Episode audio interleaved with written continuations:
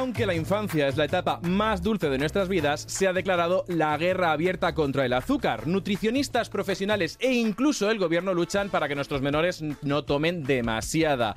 Pero, ¿Sabemos de dónde viene este exceso de azúcar? ¿Son todos los alimentos señalados como culpables iguales? Y lo más importante, ¿estamos dándoles azúcar sin ser consciente de ello? Interesante, ¿verdad? Pues atentos, que arrancamos.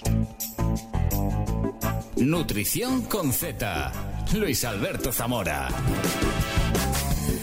Los datos hablan solos. Cuando vemos los estudios nutricionales que se hacen en, los niños, entre los que destaca a lo mejor el estudio Aladino, que se hizo en 2019, nos alertan de la gran tasa de obesidad y de sobrepeso que hay en nuestra eh, nación. 4 de cada 10 niños españoles tienen sobrepeso u obesidad. ¿Qué ha hecho esto? Que muchas voces en el mundo de la nutrición hayan puesto en el punto de mira al azúcar como uno de los principales responsables y a su vez que muchos grupos de alimentos sean señalados por aportar demasiada azúcar a los niños. Incluso el Ministerio de Consumo ya ha anunciado que está trabajando en una ley para limitar la publicidad de alimentos y bebidas presuntamente insanos o menos saludables dirigidas al público infantil. No solo en televisión, en radio prensa, como sería de esperar, sino que también atentos, esta norma pretende regular la publicidad que hay en Internet, incluyendo a influencers, youtubers o streamers. Según la Organización Mundial de la Salud y entidades científicas como eh, el Comité de Nutrición de la Sociedad Europea de Gastroenterología, Hepatología y Nutrición Pediátrica, la recomendación para los niños menores de 2 años es evitar todos los azúcares añadidos, cero azúcares añadidos en su dieta. A partir de los 2 años y hasta los 16, la recomendación se hace un poquito más flexible, pero lo limita al 5% de las calorías de la dieta en forma de azúcares eh, libres y añadidos. En este marco, ¿Cuánto azúcar están consumiendo nuestros menores? Pues según otro estudio, el estudio Anibes, los niños y adolescentes estarían consumiendo casi el doble del azúcar recomendado, entre un 9,8 y un 10% de las calorías totales de la dieta. Dicho de otra manera, cada niño español entre 9 y 12 años estaría consumiendo cada año 32 kilos de azúcar. Y ante esto creo que hoy hay que reflexionar. ¿De dónde viene el azúcar añadido que estamos dando a nuestros niños? ¿Es el azúcar el principal responsable de las cifras de sobrepeso y obesidad en este país? Todos los alimentos a los que se le tacha como culpables son iguales nutricionalmente. Es posible una alimentación sin un gramo de azúcar añadido. Y lo más importante, prohibir es la solución para ponerle fin a este problema. Y aunque ya se lleva tiempo ocupando portadas con este problema, parece que aún quedan muchas batallas en lo que al azúcar se refiere. Y para abordar este tema, y nos va a acompañar y darnos y aportarnos su punto de vista y su punto profesional al tema, tenemos con nosotros a, Rocío Ramos Paul, que es psicóloga, educadora de menores y divulgadora que seguro que recordarán por programas que han marcado historia de la televisión como Super Nanny, donde también hemos colaborado ¿no? en, el programa de Ana Quintana y en Atrévete. Y lo que mucha gente no sabe es que también tienes una consulta, que muchas veces nos perdemos en el personaje. Sí, yo soy poco de currículums largos, así que al final soy Rocío y la gente me conoce por el programa efectivamente y a partir de ahí pues vamos a hablar de esto. Te he escuchado una barbaridad de cosas. de datos que asustan, ¿verdad? Sí, sí, yo he de, perdón, he de adelantar que yo trabajo el cómo se come, no el qué se come. Que es tan importante como el qué se come. Pero he visto, según te iba escuchando, la cantidad de cosas que están relacionadas en el cómo se come con el azúcar. Claro, pues vamos, vamos a ir metiéndonos poco a poco porque yo creo que nadie mejor que tú para abordar este tema partiendo de una premisa y es que eh, el ser humano, los niños, nacemos con una preferencia hacia el sabor dulce, como un mecanismo de protección primero por la leche materna, porque es dulce, y luego un mecanismo de protección de la especie, es decir, tendemos a lo dulce porque son alimentos ricos en calorías y no siempre hemos tenido eh, esta disponibilidad de alimentos. Ahora es muy fácil ir al súper y comprar. Ah, estará más caro ahora o menos caro, pero es muy fácil comprar. Antes no, antes eh, íbamos al bosque y lo que veíamos. Con lo cual, Vamos a hacer nosotros también una retrospectiva. Vamos a nuestra generación, ¿vale? Cuando nuestro, nosotros, nuestra generación, éramos niños y no sé si recuerdas cuál era la relación que teníamos eh, los niños de nuestra generación con el azúcar y la relación que tenían nuestros padres y abuelos, que no es la de ahora, que es como muy proteccionista con los niños. Hombre, yo creo que el azúcar era una o por lo menos yo lo he vivido así, creo que la, si pienso en mis amigos de aquel momento y tal, era como una cosa excepcional, ¿no? Estaba el cumple y la tarta, estaba la paga y el fin de semana que te comprabas con... Yo, yo soy muy mayor, te advierto, entonces yo eran no, no. 25, 25 pesetas, la monedita de 25 Sí. pesetas, sin agujero, la primera era La que- la primera que color había. plateada, te advierto, y entonces lo que te daba para las chuches de la panadería, ¿no? Quizá, no sé si el azúcar me hizo mucho daño o no. En aquel momento yo también soy de la opinión que ahora evaluamos demasiado las cosas sin quitarle importancia, por supuesto, y, sin poder obviar las cifras que están ahí.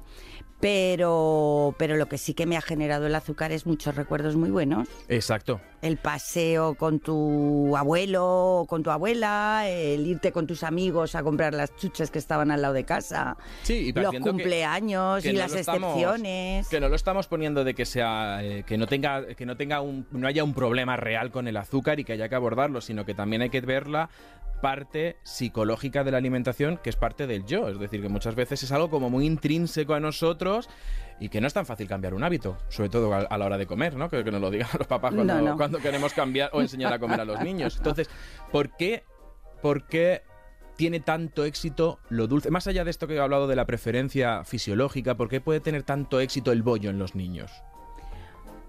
Pues eh, yo creo que la preferencia lo explica muy bien, ¿vale? Y el, el bollo, a ver, yo te hablo un poco desde mi campo, ¿no? Sí, sí. Yo lo que veo sobre todo son niños con mal hábito de alimentación, que a veces se traslada a un problema más gordo, como pueden ser los padres que nos estén oyendo y que hay- hayan sufrido o tengan cerca algún familiar que, que lo haya sufrido, saben de qué hablo. Estos niños selectivos, que solo comen de vez en cuando, ¿no? Y, uy, de vez en cuando no, perdona, que solo comen determinados alimentos o niños eh, que empezaron siendo caprichosos. Quizá el capricho, quizá permitir el capricho es lo que lleva muchas veces a cuestiones más gordas como el selectivo del que te hablo. Es decir, eh, mm, comer verdura, lo verde no les gusta. No, pero porque lo verde lo único que les gusta son los mocos, que lo digo yo muchas veces, ¿no? Pero quitando los mocos, eh, el resto parece que no, que les repele. ¿no? Claro. Y aparte yo creo que la facilidad, ¿verdad? Yo creo que, que, mm, cuando hablamos de- del- del azúcar, al estar predispuestos es muy fácil que lo acepten, es muy fácil que lo coman. El bollo se mastica fácil. No, no, no. eh, o, o muchas veces los alimentos ricos en azúcar y también por ende en grasas son fáciles de masticar. Y también nos ha faltado un poquito también de información. Bueno, pre- pe- perdóname, y que el tema de salir corriendo los lunes o por la mañana y preparar el bocata del cole es complicado. Es te Quiero complicado. decir, ahí hay que hacer casi un plan y una organización de este. El que le pongo el lunes, martes, miércoles, jueves, viernes y tiro de bollo.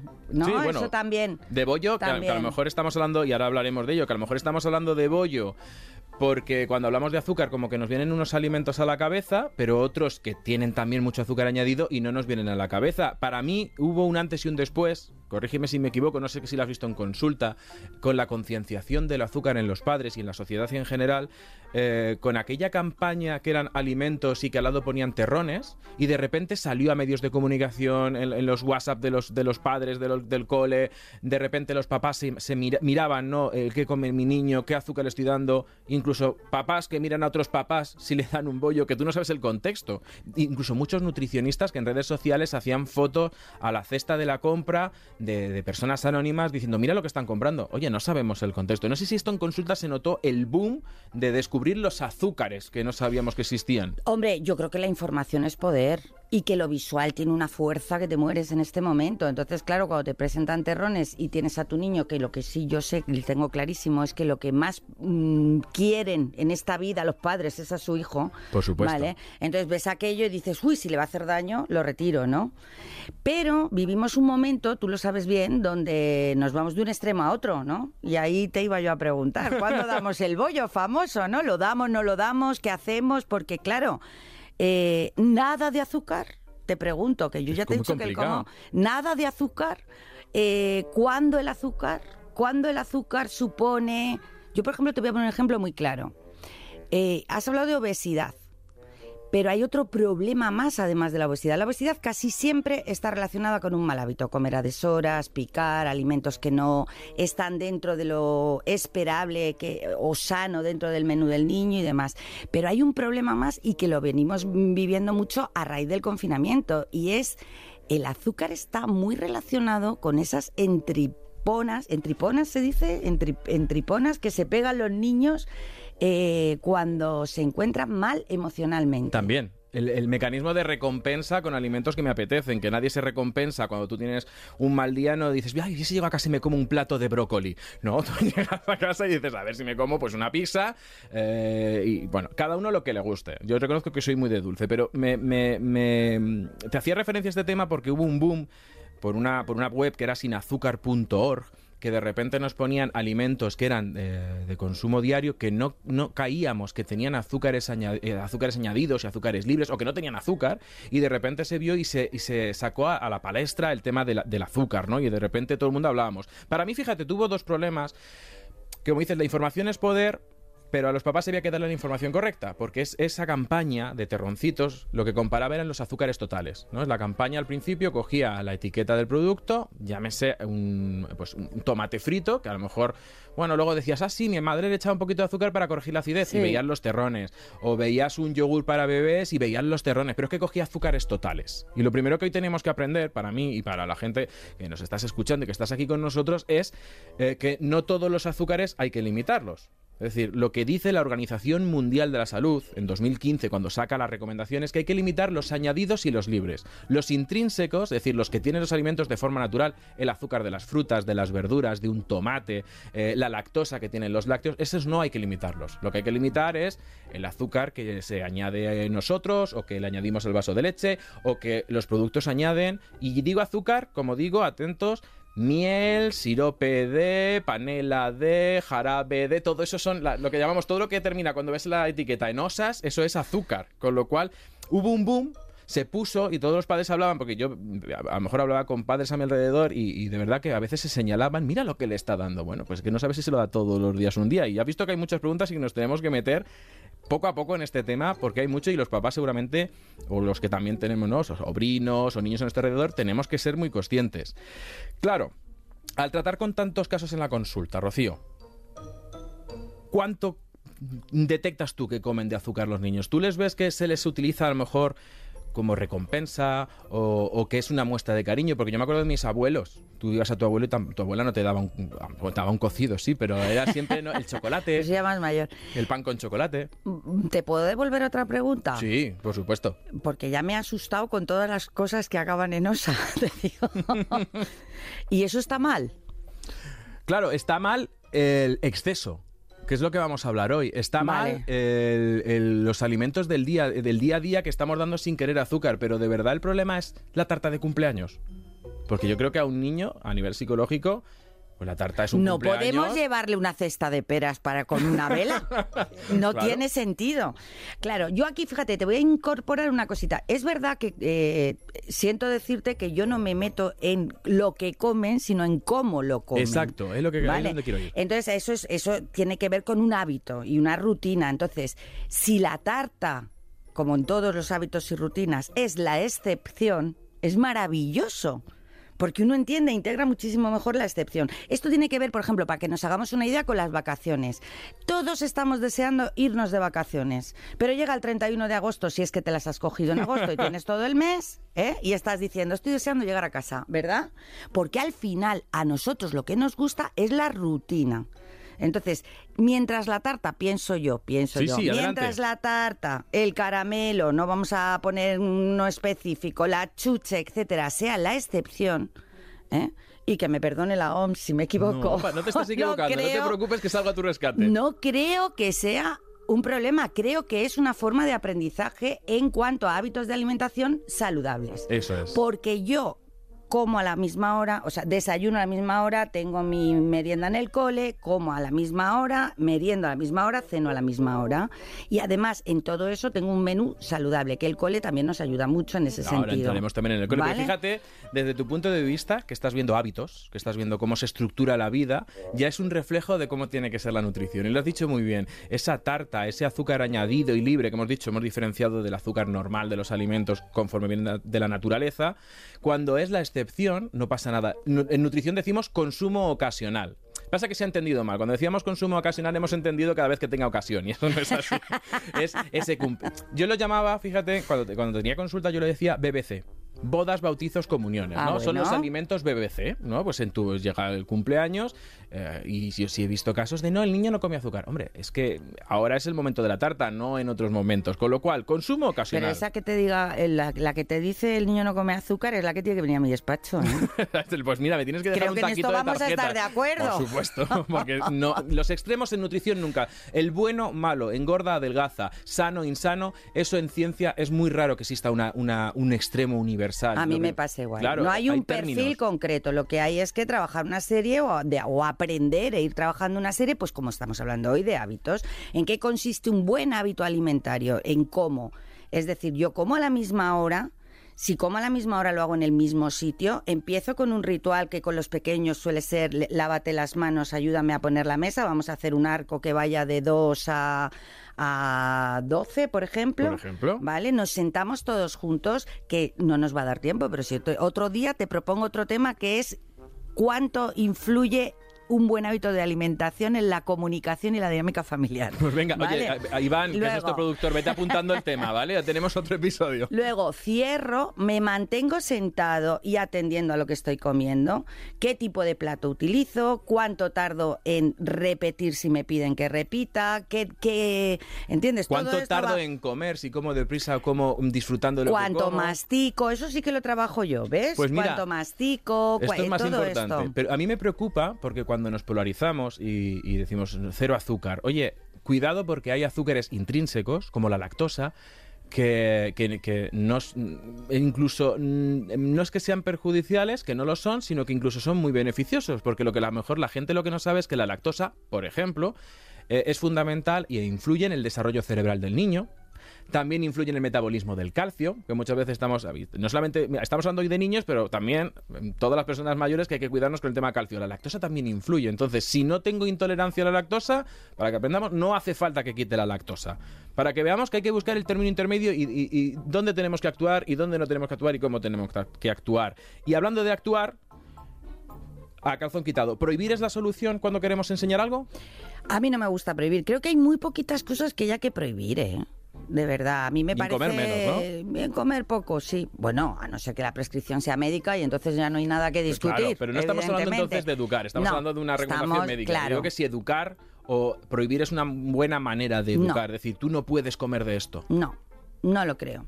No lo creo. Yo lo que creo es que tenemos que eh, entender, entender. Hablábamos antes de la necesidad de lo humano, de la empatía, entender el proceso que está haciendo mi hijo, que es impulsivo, que el azúcar, como tú muy bien has dicho, le tira, que te lo va a pedir continuamente, que si fuera por él se alimentaría a base de onzas de chocolate. Por ¿vale? ejemplo, claro. pero que tú en tu proceso educativo tienes que enseñarle porque es sano, porque es sano, porque es lo que tiene que hacer y porque el hábito de alimentación ayuda al hábito de estudio, ojo, También. ¿eh? Es que una vida- Cualquier una vida hábito ordenada- adquirido ayuda al siguiente. Y los padres vienen mucho a verme a partir de los 12 cuando el niño empieza a bajar el Que a lo mejor incluso ya es tarde, ¿no? Que, el hábito se tenía que haber establecido antes, ¿no? Claro, claro, claro, Y claro, por esto de usar el azúcar, o las gominolas, o las chuches, o el postre, lo de si no comes no hay postre, ¿cómo lo ves tú? Lo de utilizar los alimentos como recompensa y castigo. Bueno, pues como a mí me gusta estar en el punto intermedio, tampoco te creas que soy muy tajante con, con las cosas. Cada caso es distinto y en cada caso Pero- habrá que actuar de una manera. Fíjate, ¿no? un Pero compromiso. A mí no me gusta de jugar con la no. comida. A mí tampoco me gusta jugar con la comida. Yo siempre he dicho que se come con gusto, pero no por gusto. O sea, que tú comes porque tienes que estar vivo y sano. No, luego tiene su parte de gusto y tu parte hedónica, pero cuando al niño no me gusta, yo siempre, pues eso, un niño pequeño se come con gusto, pero no por gusto. Hay que comerse las lentejas o lo que toque. Pero es verdad, eh, a lo mejor para ayudar, un ejemplo a lo mejor de, de decir cómo podemos manejar esto los papás, porque muchas veces, pues no te doy la natilla. Claro, es- es- no, es, no es prohibir, pero también le estoy a lo mejor dando una entidad a la natilla que no tiene por qué tener, que es una natilla, que la podrás comer cuando la podrás comer y ya está, no, no tiene más. Partiendo de la base que a mí no me gusta jugar con la comida, ¿de acuerdo? Tú fíjate, como yo te digo que voy a trabajar el cómo, lo distinto que es el padre que dice no te doy la natilla, Mm. Al padre que dice, por ejemplo, cuando yo estoy trabajando en alimentación, no hay ningún problema. Tómate el primer plato, vamos a suponer que son las lentejas, ¿no? ¿No quieres más? ¿No quieres comer? Entiendo que no tienes hambre. Podemos dejar la natilla entonces para otro momento. No es lo mismo, Claro, pero estoy educando. porque lo que estás enseñando es que no, tienes estoy hambre. prohibiendo. Claro, Te estoy diciendo, es responsabilidad tuya. qué bueno si eso. comes las lentejas, obtienes el postre. Si no, se entiende en esta casa, porque es nuestra rutina, es nuestro hábito, que si no quieres más es que ya no tienes hambre para nada más. Eso no quiere decir que no vayas a tomar natillas. Eso quiere decir que, oye, pues podemos esperar a la merienda, si es que tocan las natillas, podemos esperar en otro momento, pero no en este. Claro, intentas evitar lo de no tengo hambre, pero para la natilla sí, que eso también nos pasa a nosotros. ¿Nos has fijado que vamos a cenar? Hostia, está arriba. Y luego de repente viene el camarero, ¿quieren postre? Y te, ¿qué tienen? Y te hacen la lista de postres. Ah, pues mira, sí me entra. Ahora mismo claro, pero tú estás hablando de un momento que es maravilloso, que tú eres adulto, eres capaz de controlar tus impulsos, sabes perfectamente que estás en un restaurante, en un contexto donde el postre no lo vas a volver a tomar igual en tu casa a lo mejor, etcétera. El niño no. El niño lo que dice es, venga, que me ahorro las lentejas, ¿eh? Que ahora que me están enseñando a comer, además, que suele ser mi caso, ¿no? Me ahorro las lentejas o no pruebo esto, que ya después me inflo yo con el, con el tema natillas. Porque muchas veces, fíjate, cuando como yo trabajo, que tiene que ver con lo que tú me estás diciendo, la primera semana lo que les pedimos a los padres es que nos hagan lo que se llama un registro de comida. Esto quiere decir, coma lo que coma, un día de diario y un día de fin de semana, me tienes que señalar lo que ha comido, ¿vale? Estos suelen ser padres que dicen, no come nada. No, mi hijo no come nada. Hombre, algo comerá si el niño está vivo, ¿no? Eso es, esa es la primera parte que hay que discutirles siempre. Entonces, cuando llegan estos registros, fíjate qué curioso, relacionado con el azúcar, lo que más hay entre horas es azúcar. Es decir, se come de desayuno mm, medio vaso de leche, pero cuando lo recoge su abuela se le da un zumo un zumo pirata, ¿no? de que no, toca un zumo y eh, media magdalena. Después viene a casa y toma dos garbanzos. Después, en lo que va camino del colegio, eh, su padre le da medio bollo de no sé qué. Claro, tú tienes un problema porque aquí, como tú sabes, porque en esto vamos a la par profesionalmente, cuando el niño no es que no coma, es que no para de comer pequeñas cantidades. Es que el niño le estás inflando de azúcar por un lado y por otro no le estás permitiendo que tenga hambre, que es que esto es otra de las cosas que hay que educar. Uno tiene que llegar a la mesa con hambre. E- si no se te resiste. Pero sí, hay que educar, pero también es verdad que a los, a los papás y a las mamás no les han dado un manual. Que muchas veces también lo que yo veo por el otro lado es decir, la presión que hay ahora a nivel mediático, ¿no? De decir que hay que ser buen padre a toda costa, de que hay una presión y de que para mí hay que rebajar ese nivel de presión de, de los padres, de que hay que informarse, hay que relativizar la carga emocional que tiene este tema del azúcar, es decir, ningún padre quiere nada malo para su hijo, que cuando tú detectas que hay algo que no que se puede mejorar, que no estás haciendo bien, pues lo corregimos y que, y que a lo siguiente. Y tampoco juzgar al papá de al lado, que luego cada uno sabe cómo lo que tiene en casa, ¿no? Por así decirlo. Bueno, ya sabes que no hay que culparse, sino que hay que ocuparse. Y estoy completamente de acuerdo contigo y muchísimas veces desde mi misma rama me parece a mí que responsabilizamos, queriendo hacer cambios, culpabilizamos a los padres de muchas cosas que como en un momento dado puede pasar, no tenían ni idea de que el azúcar era tan malo. Eh, pero totalmente de acuerdo. De hecho, con este tema, ¿no? Cuando sale y a los papás se les pone encima las, las de Damocles, ¿no? De, oye, el azúcar con tus hijos. De repente, eh, vale, sí, hay que ocuparnos de esto. Y, donde nos hemos puesto el punto de mira, lo que decía antes, en lo anecdótico casi. Es decir, en la tarta, en la chuche, en el bollo, en el batido y no a lo mejor en los alimentos que día a día, de forma cotidiana, casi sin darnos cuenta y que, y que no, no tienen ese tilde de culpabilidad, y es lo que, lo que le está metiendo a tu hijo que haga que coma el doble de lo recomendado de la OMS. Fíjate, he traído un estudio maravilloso que para mí puso muchísimo eh, blanco sobre negro en el mundo del azúcar y fue el estudio Anibes y cogió y estudiamos esto, de dónde venía el azúcar total y en concreto los azúcares añadidos, ¿no? Lo que decíamos, este azúcar, la miel, los jarabes y todo lo que cuando ves en la etiqueta y acaba en osa, dextrosa, maltosa, eso es azúcar todo lo que acaba en osa es, azúcar, lo que pasa es que le ponemos otro nombre, pero al final son primos y hermanos. Pues mira, eh, cuando tú veías y decías, eh, nuestros niños y niñas de 9 a 12 años, ¿de dónde viene el azúcar añadido? El primero, los chocolates. El, chocolate es el que más aporta azúcar añadido. Que esto no lo podíamos esperar, ¿no? El chocolate o los rellenos de chocolate, todo lo que tiene que ver con el mundo chocolate. Incluyendo el vasito con chocolate soluble, no voy a decir la marca de por las mañanas, que esto a lo mejor es más indulgente. Decir, no, pero esto sí, porque si no la leche no se me la toma, ¿no? Que muchas veces algo ha comido. El segundo era los refrescos con azúcar en niños de 9 a 12 años. El segundo alimento que más azúcar aportaba a la alimentación de los niños eran los refrescos con azúcar. El tercero era la bollería y la pastelería, luego venían otros productos lácteos y después yogures y leches fermentadas. Ojo, tema que ahora hablaremos, tema yogures. Yogur. Que el yogur es casi eh, eh, sinónimo de niño, ¿no? Y cuando tú veías ya más adolescentes, de 13 a 17 años, el estudio veía que el primero cambiaba, eran los refrescos, le seguía el chocolate, la bollería, el azúcar blanquilla, el azúcar que añadimos, y después los zumos y néctares. Ojo que también con el azúcar blanquilla, que luego también quiero hablar esto, esto contigo, que es el tema de la indulgencia casera, ¿no? Es decir, y porque hemos vivido una pandemia y se agotó la levadura, porque todos hicimos postres caseros y todos hicimos eh, eh, cosas naturales. Y ojo que lo natural tampoco siempre es lo mejor. Con lo cual, para mí, la solución pasa por enseñar a los padres que hay que atacar el día a día, de que no nos perdamos eh, el bosque porque estamos mirando unas ramas, ¿no? Y entonces, para mí, el desayuno y la merienda no son cumpleaños. Y yo creo, si, psicológicamente, que tú ves la comida. La comida tiene que ser seria, ¿no? Primero nos sentamos. La cena, en familia, intentemos sentarnos. Pero las desayunos es como podamos y las meriendas es que me des la menos guerra posible, ¿no? El toma esto de camino del cole al fútbol o a clase de... Entonces, yo no sé si esto también se ve a la hora de, de la conducta, ¿no? De decir, en qué momento somos con los niños como muy edu- educarles, hay que sentarse, lavarse la- y cuando les permitimos que con la- sus hábitos alimentarios y de estudio se bailen. Vale, si te cambio el discurso, ¿me matas? No para nada. Vale. Aquí, estás aquí para esto. Te cuento. De, yo lo haría al revés. A los que nos están viendo, porque claro, tú dices el entrenamiento, el no sé cuántos, pues que a lo mejor yo vengo de trabajar desde las 7 de la mañana y no me ha dado tiempo y el niño me dice tengo hambre, ¿vale? Entonces yo haría al revés. Como yo me, yo me paso el día poniéndole deberes a los padres, al revés. Venga. Coge un listado en tu casa. Coloca en el listado todo lo que tiene azúcar de lo que tú me has contado y dime cuántas cosas puedo retirar. Venga, yo te voy a decir, eh, vamos a hacer este ejercicio que me parece súper interesante. Yo te digo, alimentos para mí del día a día que tienen azúcar añadido, que se lo estamos dando de una forma como más indulgente y luego nos volvemos locos y las manos a la cabeza si el niño come tarde en un cumpleaños. Mira, las galletas. Las galletas María, que, que parecen inofensivas, que se las damos y que Oye, son inofensivas, ¿eh? que tú te estás Claro. poniendo un poco radical. un poco nutritalibán del azúcar.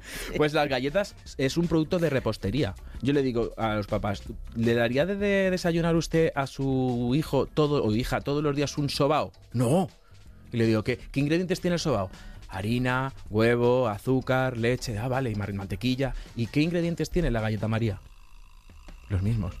Es un producto de repostería, con lo cual, pues a lo mejor eh, ese pan integral tostado o otro tipo de, de alimentos que también. Vale, hay. pero si llevas dando galletas eh, desde hace, desde la intemerata, ¿vale? En casa tendremos que hacer La un- transición. eh, claro, entonces vamos a jugar, por ejemplo, a pan integral igual los niños ya te digo yo que no, Que- que, que no, que no, que no, ¿eh? no. que no, que no, que no.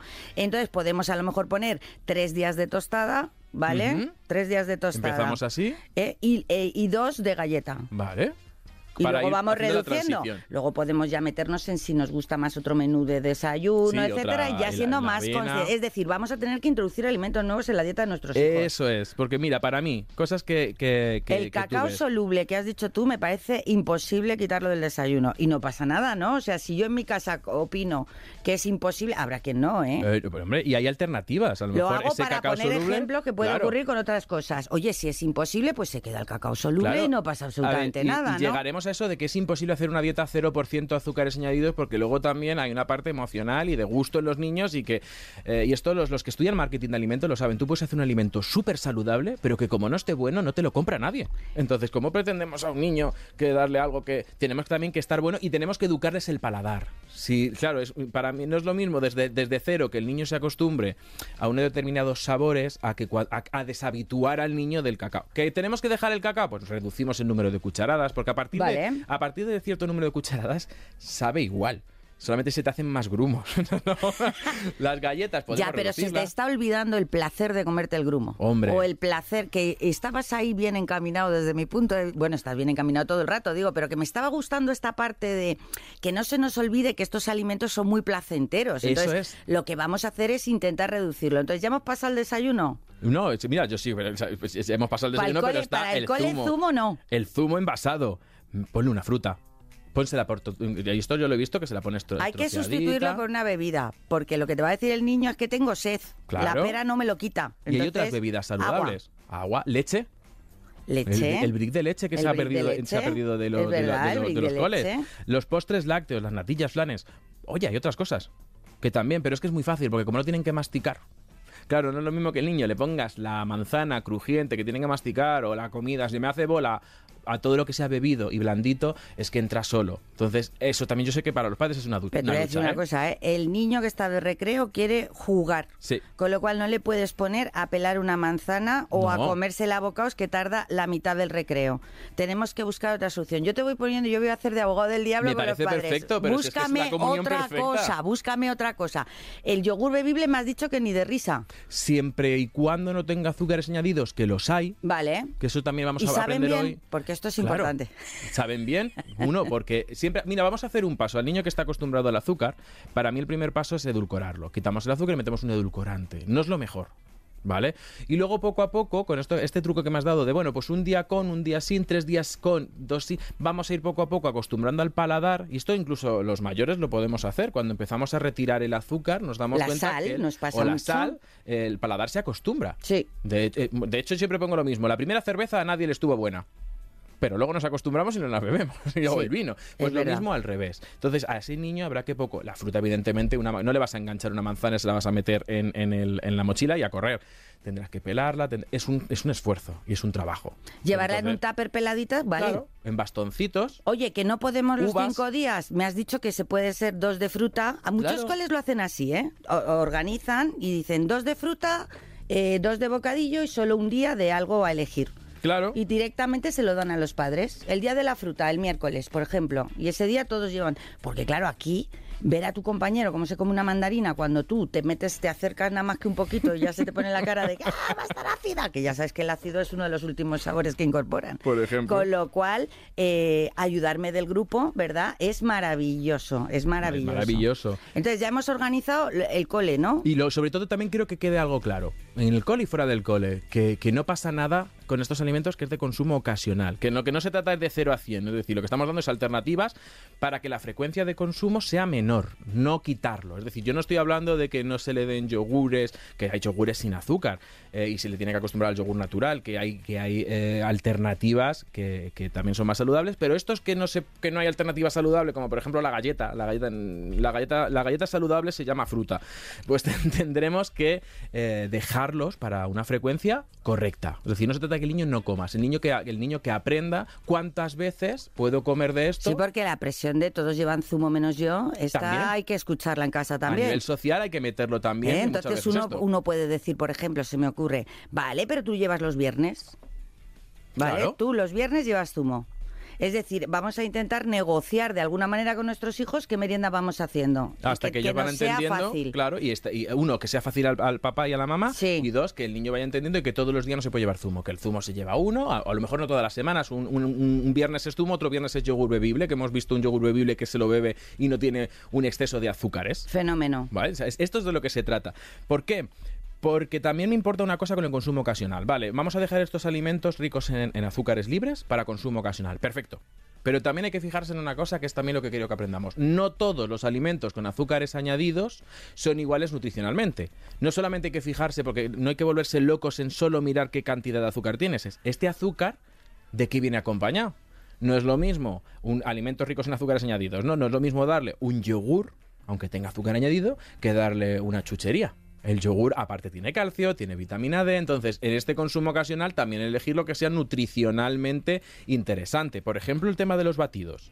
¿Vale? El tema de los batidos, todos los batidos de chocolate, que es, pues, hoy está muy bueno. Sí, todo y el es mundo. fácil, y es que- que fácil. nos ayuda. Y hay batidos que, por ejemplo, tienen un 90% De leche. de leche, ¿no? Entonces, dentro de las marcas, busco el mejor perfil nutricional, aún sabiendo que algo de azúcar añadido va a tener. Vale, es consumo ocasional, pero que sea rico nutricionalmente. Que aunque Incluso- parezca muy difícil esto que tú estás haciendo, nada. lo que estamos haciendo es cuando vayas a comprar la próxima vez, acuérdate que tienes que retirar tres productos que están tomando tus hijos de azúcar del menú, ¿no? Por ejemplo, De, de los que hemos hablado que no nos valen para nada. Tres, que tienes que disminuir el número de azúcar, ¿no? Eso es. ¿Vale?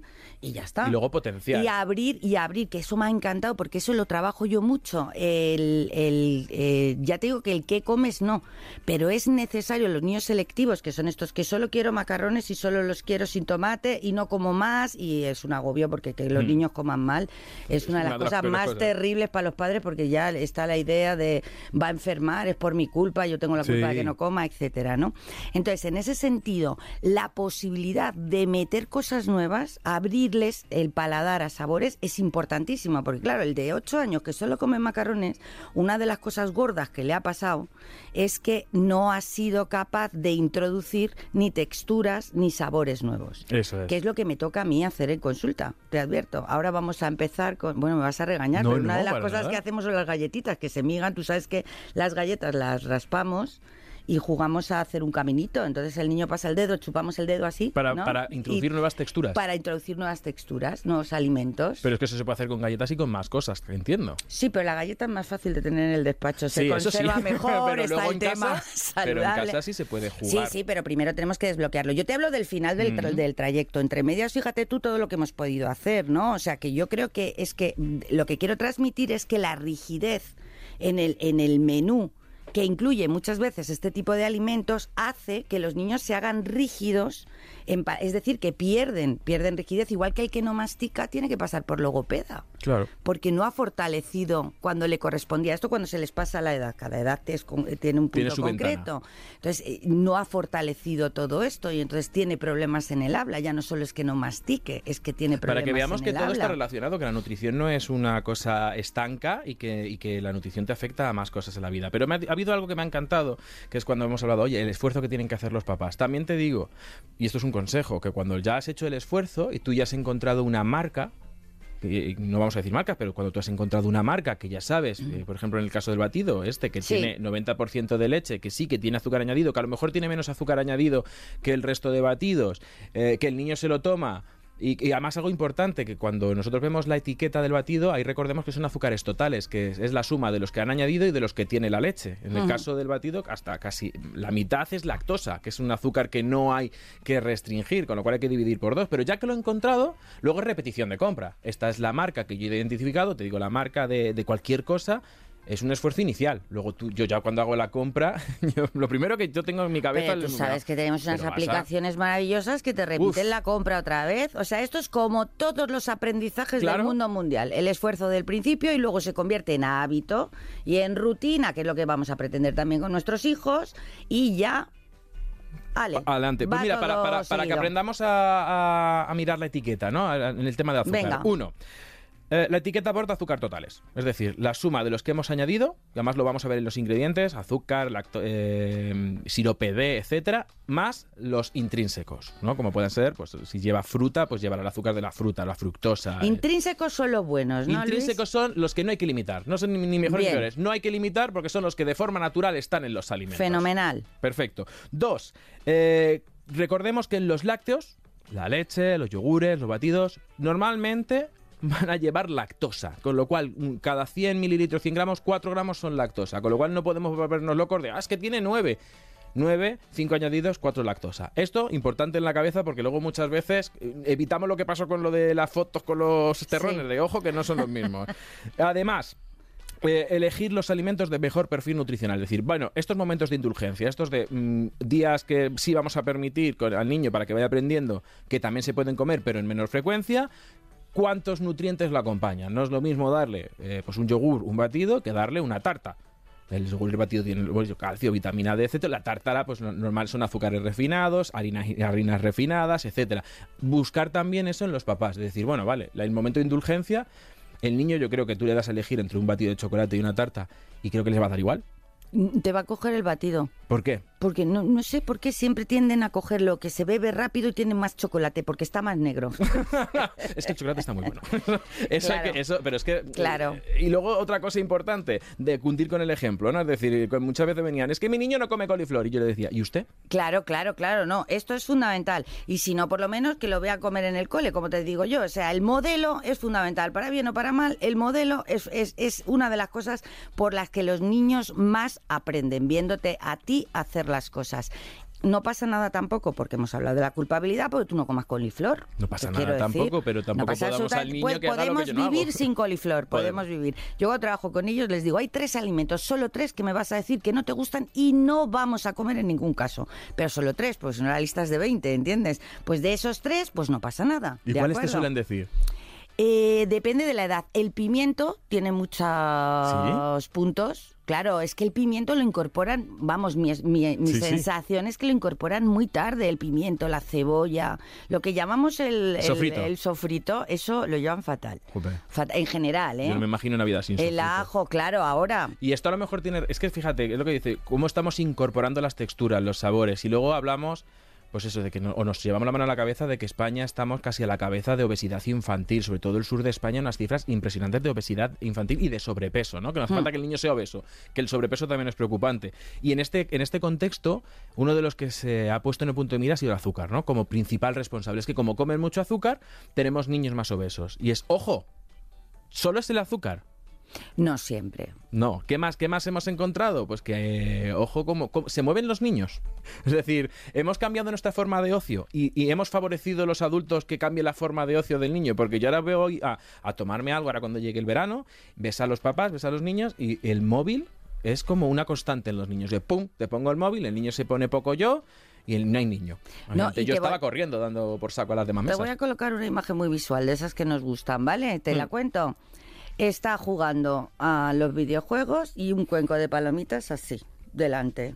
Hombre, mira, Hay mira- una cosa que se llama saciedad. Yo trabajo mucho con el binomio hambre-saciedad, no me queda otra, porque tienes que tener hambre para comer y tienes que notar la saciedad para no convertirte en un obeso, ¿de acuerdo? Entre otras cosas, eh, así haciéndolo, simplificando el argumento. Entonces, claro, si yo, cualquiera de los que estamos aquí, nos cogemos dos boles de palomitas y nos vemos una serie... ¿eh? de estas de fin de semana que te tumbas en el sofá, yo te aseguro a ti que te puedes tirar comiendo palomitas dos, tres y cuatro horas. Y a- he acompañado Y del hecho. refresco azucarado, te advierto. Y yo, me da culpa, lo he hecho y esto también se lo digo yo a, a los pacientes, lo de el efecto cine, lo de no Claro, distraernos mientras comemos porque la saciedad empieza por la vista. Ser conscientes de que estoy comiendo ya calma. Eso lo primero, que a los niños les distraemos. Yo, yo soy la generación de los Simpson. Yo he comido... no sé si te suena lo de comer con los Completamente. Simpson. Sí, sí, sí. entonces, eh, veíamos los Simpson y allí que entonces, claro, ¿cuándo acababas de comer? Cuando se acababa el plato.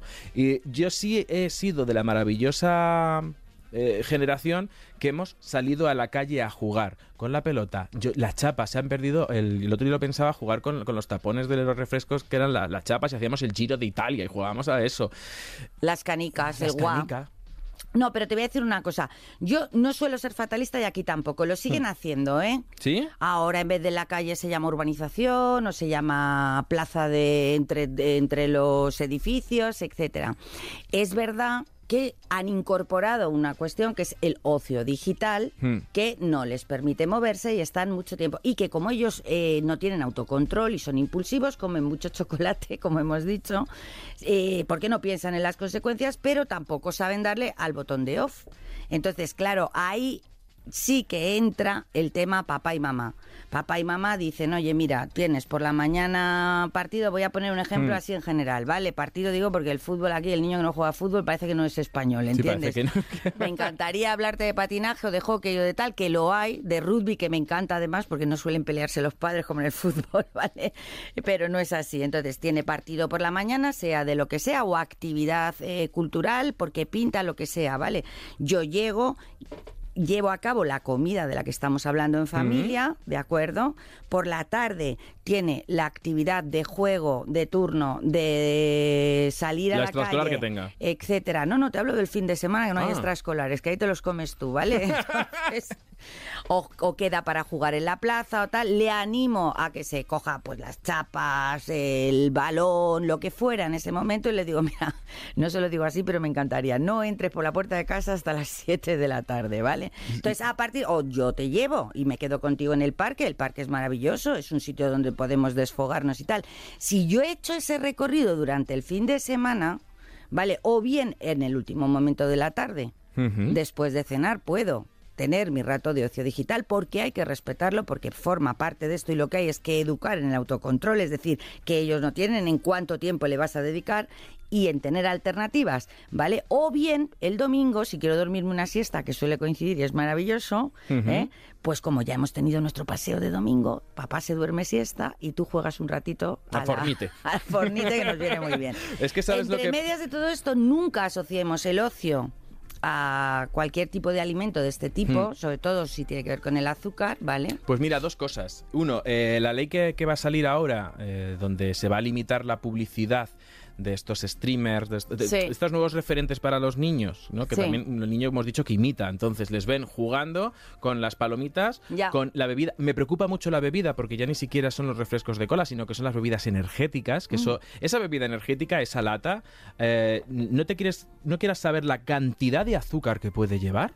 Y la, y, y la equivalencia en cafeína, o sea, una lata de estas de, de 333 o incluso medio litro que ya las venden, son como cuatro cafés. Tu hijo, de 12 años, 14 años, se está tomando cuatro cafés en una lata. Pues ya tienes otro temazo ahí, adolescentes y bebidas energéticas. No sé cómo se las vas a retirar. Eso está casi como el fornite que dices tú, ¿eh? Claro, eso es, pero hay que, pero hay que hacer algo. De hecho, fíjate, en, en- UK, Ya, pero en, Reino Unido está 14, prohibido. Pero dime tú cómo le quita. Es que tú, es que no es lo mismo Claro. los niños de los que hablamos hasta 8 o 12 Que que, cuando ya. Salen solos. Por eso, actuando antes, y fíjate, en Reino Unido está prohibido a la venta a menores de 16 Me años. parece bien. Entonces es como ya lo levamos Ahí a sí que hay categoría. que prohibir, ¿ves? Que me preguntabas tú Bueno, antes. regular, porque al final si, si, si quiere acceder y, y el papá y la mamá lo consienten, se lo comprará o, o como...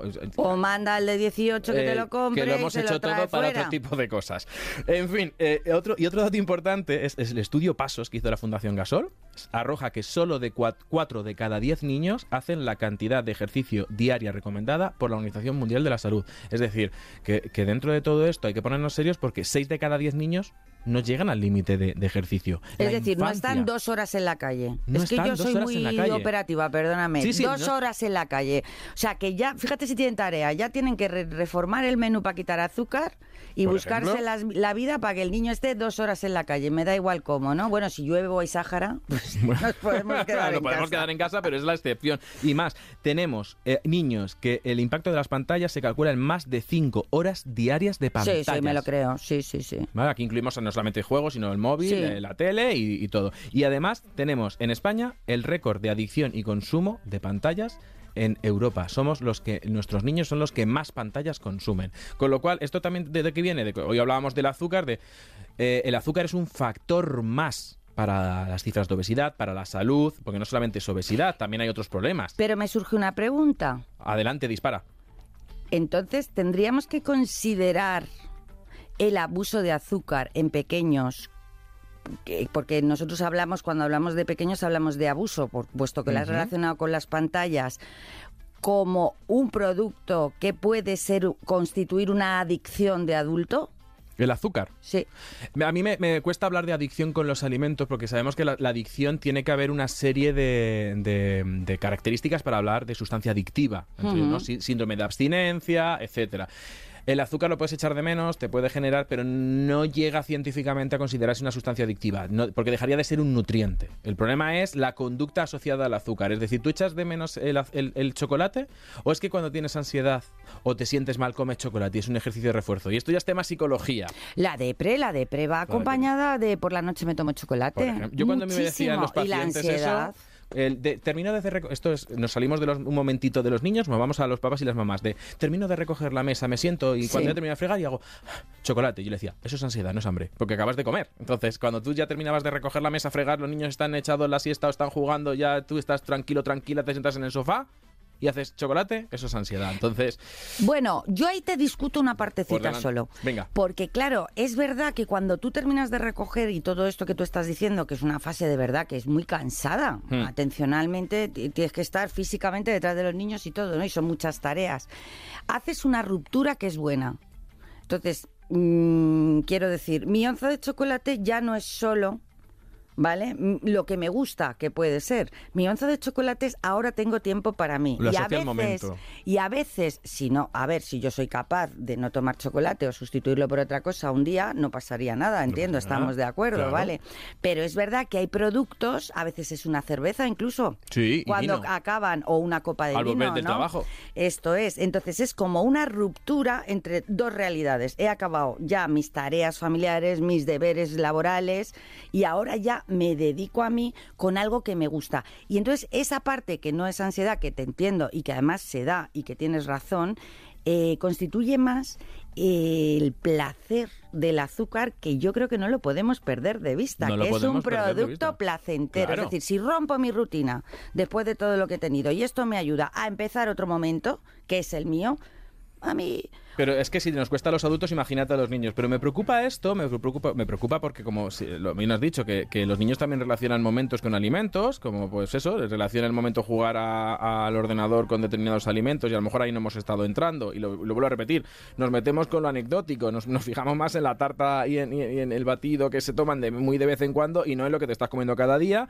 Me preocupa también mucho los niños menores, que ya cada vez se ve menos cuando les metían el, ba- el- el biberón de zumo, se lo dabas y el niño iba constantemente Ay, con, sí. con el biberón en la boca y, ve- y te- y hemos tenido un problema de caries brutal. Es verdad. Y me preocupa también el, el mu- el mundo de, de los menús, de los menús de los colegios, porque al, al final, eh, cuando haces un estudio de menús, tampoco es que la calidad. Son, son ex- supuestamente equilibrados, es decir, bueno, tú ves el porcentaje de carnes, pescados, pero cuando ves la calidad nutricional, pues sí hay muchos puntos que, que- que abordar.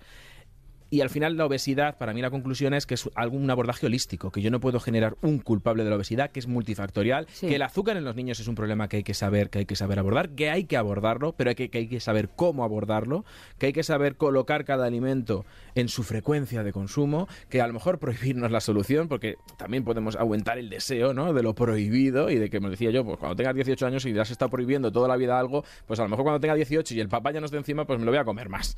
Yo a mí me pasa con muchas cosas, ¿eh? Por ejemplo, a mí la caja, las cajas de surtido de pastas, estas que solo se abrían para las visitas, yo a día de hoy reconozco que cuando la veo, de vez en cuando, una vez cada- me la compro.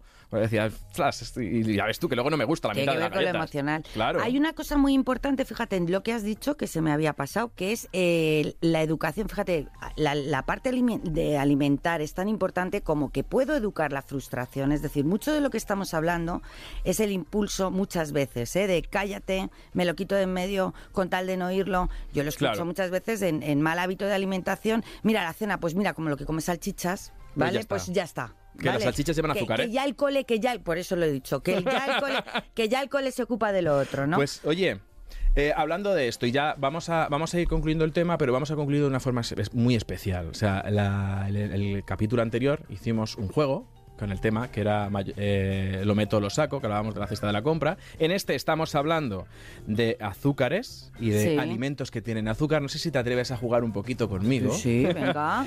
Y entonces, como eliminar totalmente los azúcares añadidos en la dieta es muy difícil, muy difícil, lo que creo que hay que aprender es a, a diferenciarlos, ¿no? Y por eso hoy hemos preparado una sección que se llama, atentos, ¿Mayor o menor? Y es muy facilita. Lo que vamos a hacer es, vamos a, a coger dos alimentos, uno de referencia contra otro, y vamos a ver si tiene mayor cantidad o menor cantidad de azúcares. azúcar. Y lo resolvemos. Al final esto es... Es tan difícil, es tan, ma- es tan a mala leche, Rocío. Es decir, al final lo que vamos a coger también para que la gente que nos está oyendo y que están aquí con nosotros aprendan. Vale. Y, y he cogido los alimentos muy adrede de consumo muy frecuente o a lo mejor que hemos puesto el foco. Por ejemplo, y, y aquí jugamos, yo lo tengo apuntado, no te Pero que más no- azúcar de la buena o de la mala. de la mala, de la añadida. De Vale. la que estamos. Aunque no me gusta la palabra mala ni buena. Bueno, de pero la que hay para que reducir. los, los que no sabemos de esto nos De la- gusta. de la nos que hay que gusta reducir. saber a cuál hay que f- fijarse. Pues mira, las galletas María que hemos hablado antes, su contenido de azúcar es mayor o menor que atento a algo que también muy de niños, que el petit suisse. Es complicado, ¿eh? y esto seguro que se lo Mm, de la los papás. mala a las galletas.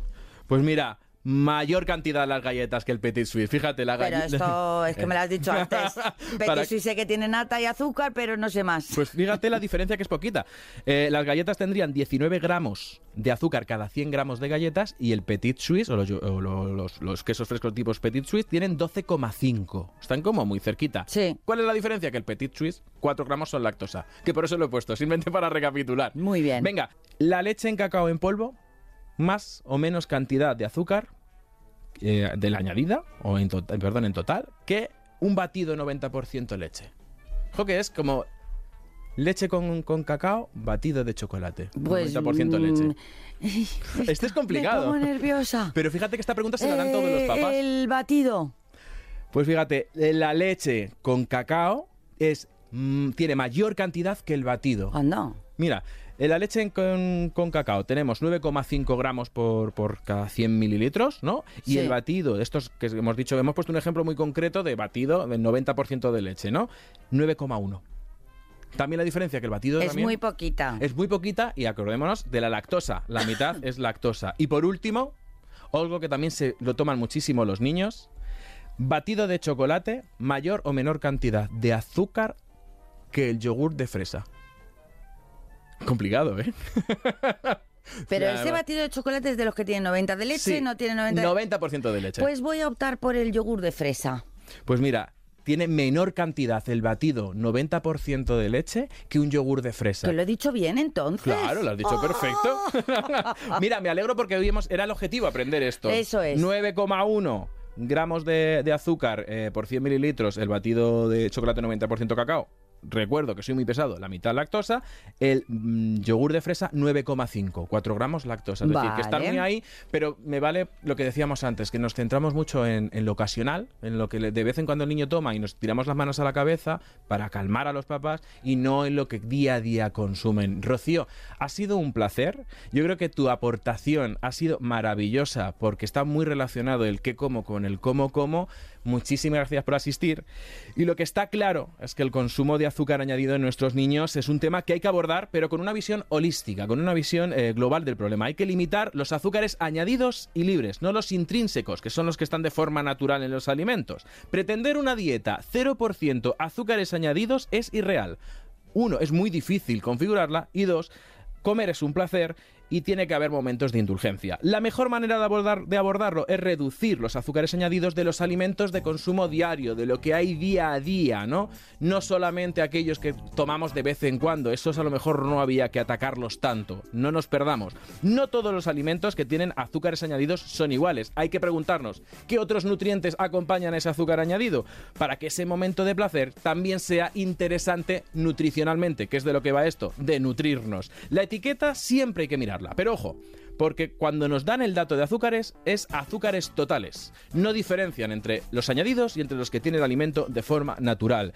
El azúcar es solo un punto cuando hablamos de abordar la obesidad y la salud de los niños, la actividad física, el tiempo que usan las pantallas, cómo usan las pantallas y otros lugares donde comen los niños, como el comedor escolar, las máquinas de vending. Cuando dejamos al niño con el dinero y van a la máquina a elegir ellos solos, también tiene que ser abordado. No nos perdamos, como he dicho, mirando las ramas que no nos dejen ver el bosque. El impacto que tiene prohibir una tarta o un batido que se lo toma de vez en cuando, ni siquiera todos los días, es mínimo si no abordamos lo que realmente importa, que es el consumo diario de azúcar añadido en alimentos que a lo mejor no nos preocupamos tanto.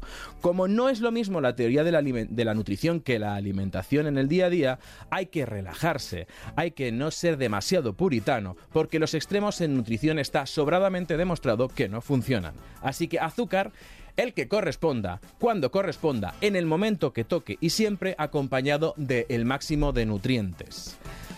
Como siempre, os espero en el próximo programa y hasta entonces, salud y buenos alimentos.